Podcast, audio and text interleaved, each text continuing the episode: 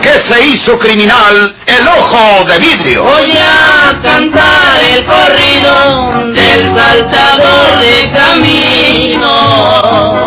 La borrascosa juventud de Porfirio Cadena. ¿Cómo perdió uno de sus ojos? ¿Y por qué tuvo que seguir la vida criminal perseguido por sus poderosos enemigos? Una nueva serie campilana del escritor norteño, Don Rosendo Ocaña.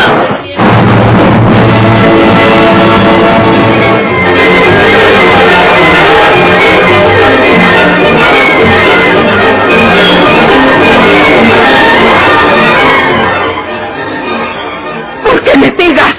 ¿Eres tan necio que no comprendes que al salvarme yo conseguí también tu salvación? ¿Acaso no conocías a tu mujer? No era una pusilánime capaz de perder la cabeza y acusarme. ¿Y qué iba a hacer yo en respuesta? Acusarlos a ustedes de lo que han hecho. Lo que hemos hecho, porque también tú has intervenido. Yo tendría suficiente con lo de tu mujer. María Inés hubiera sido un peligro constante, una amenaza eterna sobre nosotros y sobre ella misma. Pero su cobardía no le permitía entender bien las cosas. Además, se iba a morir.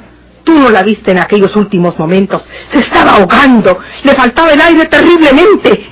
Al grado que todo lo que tuve que hacer fue ponerme un almohadón sobre la cara y oprimirlo para que dejara de respirar. Y enseguida... Ya está bien, ya está bien. No sigas contando eso. Cualquiera puede estar afuera y, y oír lo que hablamos. Haz lo que te digo, Polo. Telefoné al fiscal y pídele que no le hagan la autopsia al cadáver. No, tú eres lista. Pero olvidas que esa petición puede despertar una sospecha en la justicia. La autopsia es la reveladora en circunstancias criminales. Por eso la reúnen los culpables y la procuran los investigadores. Nosotros que le pedimos la omisión de la autopsia al fiscal y él que entra en sospecha. ¿Por qué no quiere ese señor que le hagan la autopsia al cadáver de su esposa? Y por ahí empezaría una hipótesis desastrosa. Bueno, creo que tienes razón. Ojalá que la autopsia no le revele nada. Vete a tu cuarto. Esta tarde solicitaré la entrega del cadáver y creo que mañana podremos sepultarlo. Necesitamos mucha suerte en las 24 horas que se avecinan.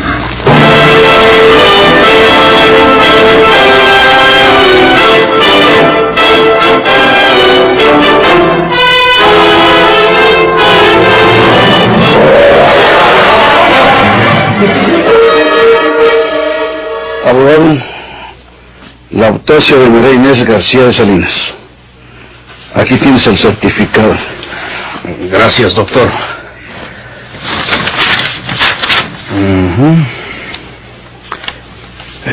¿Qué, qué quiere decir esto, doctor?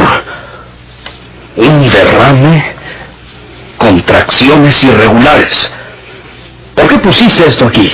Tal vez no tenga importancia, pero también puede ser la pista de un delito. La autopsia revela que hubo un derrame provocado por una contracción que no corresponde a la asfixia simplemente. ¿Quieres decir que cuando la señora se hallaba grave, alguien puede haberla atacado para ahogarla? Exactamente. Mi alarma puede ser equivocada.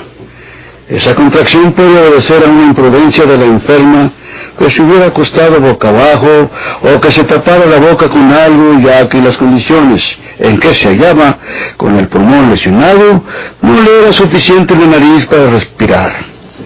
Si estaba con ella cuando murió alguna persona de quien se pueda sospechar, ya tienes trabajo para el rato, si no, pues habrá sido una falsa alarma. Veré eso, doctor. Nos veremos. Sí, sí.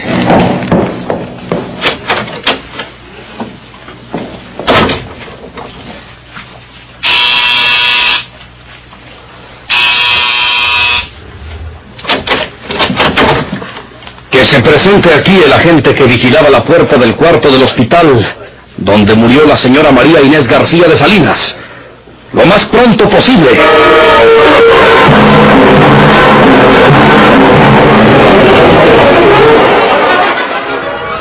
¿Usted estuvo siempre esa mañana junto a la puerta del cuarto de la enferma? Sí, señor. No me moví de ahí para nada. Aparte del personal del hospital y de la justicia, ¿quién visitó a la enferma esa mañana? Sobre todo un poco antes de que muriera. Nada más su esposo. ¿Él? Mm, Le voy a decir a usted por qué lo interrogo en ese sentido.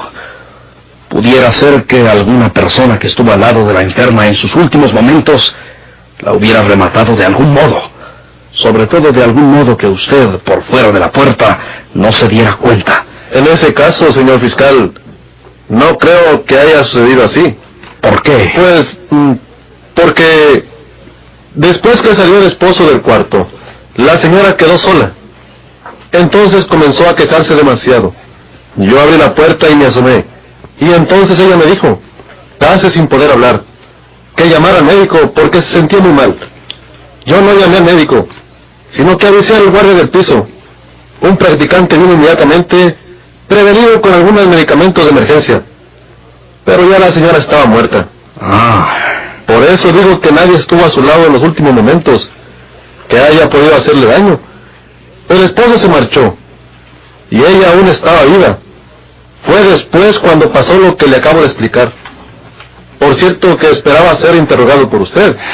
eh, sí, sí, es que no le había llegado su turno. Está bien. Si lo necesito de nuevo, lo llamaré. Puede retirarse. A sus órdenes, señor fiscal.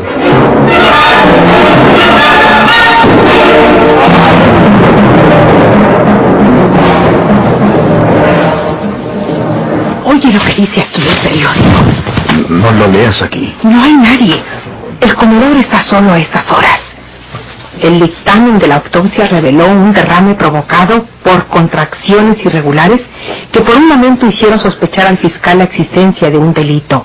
Pero al ser interrogado el agente policíaco que vigilaba la puerta del cuarto que ocupaba en el hospital Oxisa, declaró que ninguna persona estuvo junto a la enferma en sus últimos momentos, que el esposo de ella había salido, que la paciente quedó sola y comenzó a quejarse desesperadamente, y que entonces él se asomó al interior y ella le rogó que llamara al médico porque se sentía muy mal. El agente dio el aviso correspondiente al personal y cuando uno de los practicantes de la guardia se presentó, la enferma había fallecido, concluyendo así la tragedia que comenzó en el trayecto del tren de pasajeros de ayer, cuando... Ay, ¿Te imaginas lo que hubiera pasado si no le pago bien a ese policía? Le di 500 pesos, pero su declaración vale 500 mil. Sí. Estuvimos a un paso de una acusación terrible.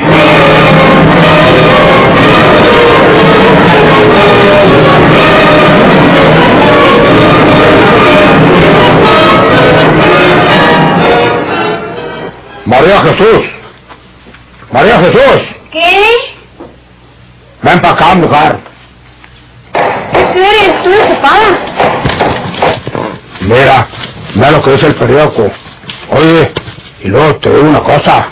A ver, Murió la señora que se lanzó desde la plataforma del carro observatorio del Tren México antes de llegar a Querétaro, como informamos en nuestras ediciones anteriores. La señora Marina García Salinas. ¿Tú has mentado una señora que se llama Ancina María Jesús?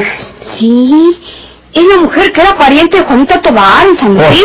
pues sí, pues yo leí en otro periódico que esa señora Marinés, cuando iban de viaje para México al, al llegar por ahí cerca de Querétaro, como dice aquí, se dejó caer desde arriba del tren para matarse, a según la noticia de antes. Pero mira lo que dice otro. La autopsia reveló un derrame provocado por contradicciones irregulares que hicieron sospechar al fiscal la comisión de un delito. Pero la aclaración del policía que vigilaba en el hospital el cuarto de la enferma ponen claro que no hay fundamento para esa presunción. Esa tragedia tuvo al principio las apariencias de un crimen, pero la policía Querétaro ha llegado a la conclusión de que todo se dio al desequilibrio mental de la víctima. ¿Qué crees tú, María Jesús? Pues, eh, Yo te voy a lo que pienso. Que mi mujer fue a aventar el tren para que se cayera y se matara. Y como no se murió el tancazo, la remataron el hospital. Esa, esa mujer es la que está en complicidad con el marido. Mataron a la tal Juan Tobar al dejarla caer por la escalera de su casa, dando posibilidad en la silla de ruedas. Ellos tomaron el tren en San Luis. Acuérdate, ¿quién se fue para San Luis? A investigar la muerte de Juan Tobar. ¿No te parece que en todo anda la más vengada de tu hermano Porfirio? Pero si mi hermano Porfirio está muerto. ¿Qué va a estar ese pelado? Yo sé lo que te digo, María Jesús. Acuérdate que yo también soy policía.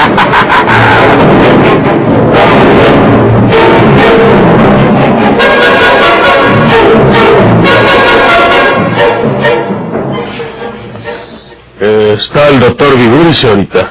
Él me está atendiendo. ¿De qué le está atendiendo? Eh, me puso un ojo artificial, señorita. Oh, mire. Qué bien quedó usted, señor. Lo vi cuando entró y no advertí nada extraño en su cara. No vaya a pensar que le hago reclame al doctor. Su nombre, por favor. Eh, Porfirio Leal.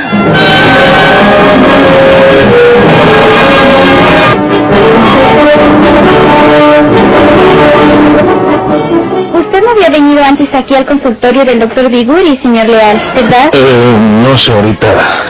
A mí me operó el doctor en la clínica. El viernes de la semana pasada me dio de alta, pero me dijo que ahora lunes viniera a verlo aquí. Ah.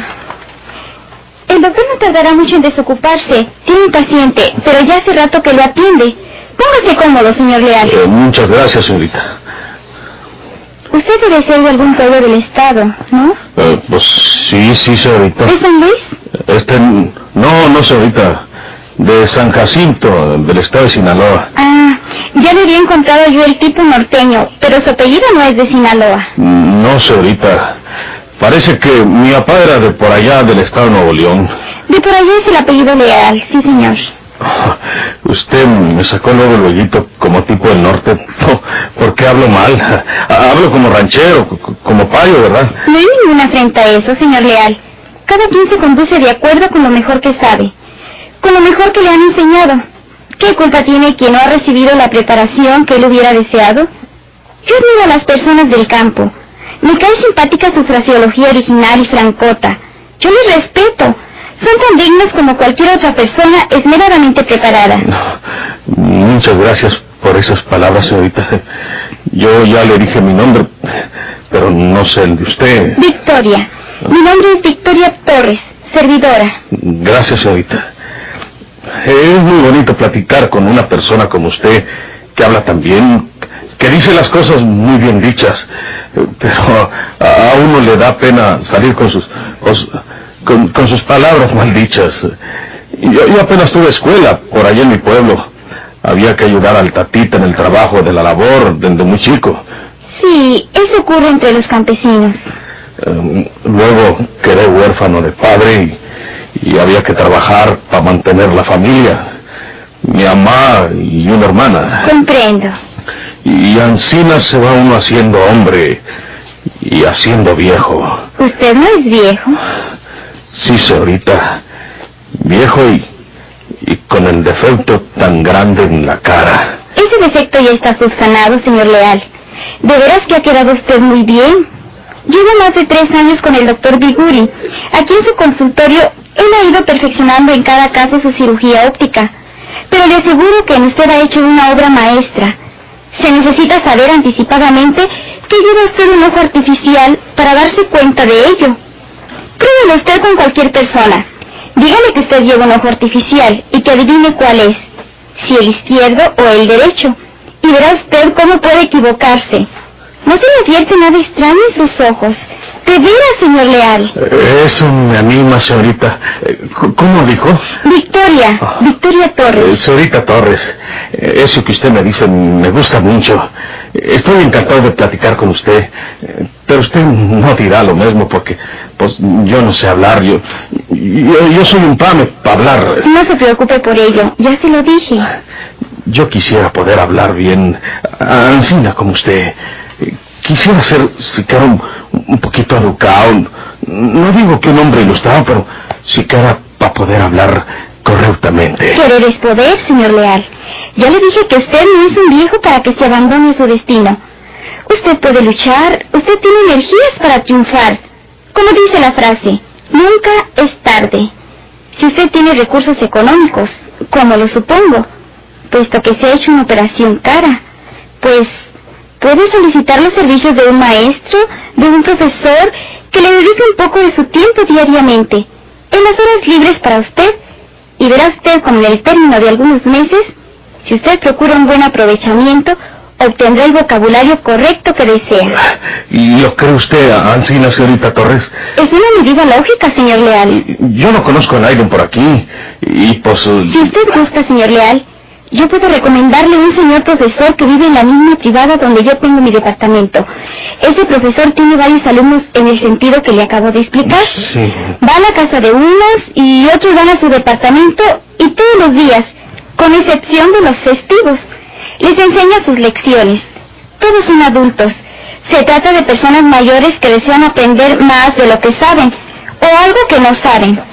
Los honorarios del profesor Sauceda son muy modestos. Yo le puedo presentar con él. ¿Cuándo, señorita? Cuando usted quiera, señor Leal. Vive en la colonia de Santa María la Ribera, por las calles del Cedro. Le voy a anotar mi dirección para que la conserve. El día que quiera vaya usted. Que sea después de las seis de la tarde, cuando yo estoy en casa. Es usted muy buena conmigo, señorita Torres.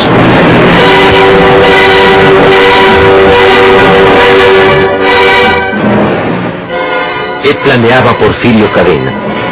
¿A qué obedecía aquella extraña aspiración de cultura? ¿De veras quería sepultar el pasado, olvidar odios y venganzas y resurgir a una nueva vida de dignidad y provecho? ¿Quién sabe? La regeneración es una tarea de titanes.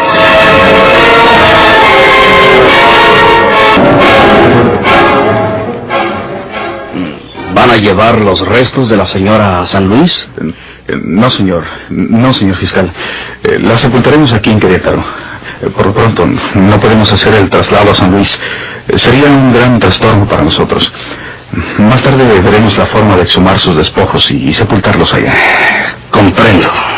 Bien. Pues queda cerrado el expediente que iniciamos para la investigación de esta tragedia de su hogar, señor Salinas. Sí. Admiro su conformidad.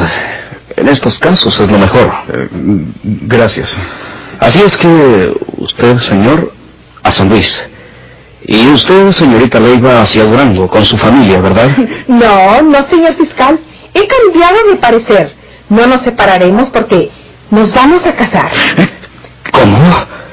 ¿Se, se van a casar ustedes? Pues, eh, Eh, parece una falta de respeto al cadáver de la señora, ¿verdad, señor fiscal? Podríamos haberlo ocultado, pero lo que es honrado no debería hacerse ocultamente. El señor queda solo en su casona. Yo conozco como mis manos todo el trajín de su hogar. Le pide que me quede, que no lo abandone. ¿Quedarme sola con él? ¿Qué diría la sociedad? ¿Qué pensarían las amistades? Entonces él me pide que me case con él. Sí, ello es necesario para que me quede. no hay amor de por medio, señor fiscal. Es una agradable conveniencia. Sí, sí. De todas maneras hablarán. Sobrará quien diga, se casó con su ama de llaves y agregará lo que le plazca. Es imposible darse un a gusto y dárselo al mundo. es cierto.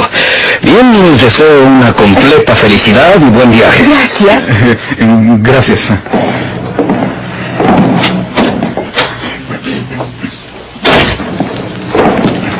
¿Por qué has dicho eso, Antonia? En mi declaración le dije que me marcharía a Durango con mi familia.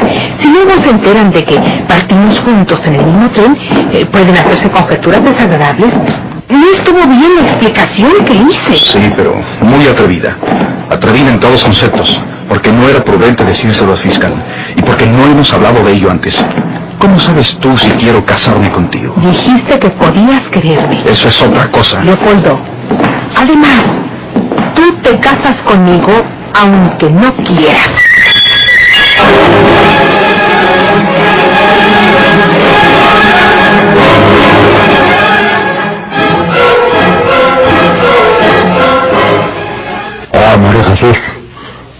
Has querido decirme dónde guardas el dinero? ¿Para qué? Usted tiene mucho, don Florencio. ¿No necesita el mío? Pero, pues, eh, entre marido y mujer, no está bueno que haga sus secretos. Ya será harto dinero el tuyo, porque a lo de la herencia tiene que verse el acumulado, lo que recibes cada año de las cosechas.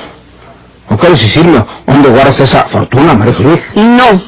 Cuando me esté muriendo, entonces le digo dónde puede hallar ese dinero, don Florencio. y dale con Florencio. Álgame Dios, hombre. Pues yo no puedo decirle de otro modo, pues qué. Y voy a la cocina porque tengo los frijoles en la lumbre. ¿Dónde tendré sentados esta comida?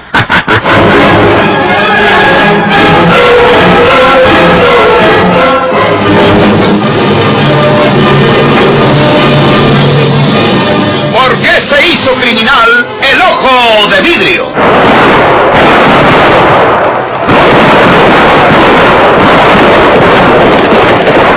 Muchas gracias por su atención. Sigan escuchando los vibrantes capítulos de esta nueva serie rural. ¿Por qué se hizo criminal el ojo de vidrio? Se disfrazaba de arriero para asaltar los poblados.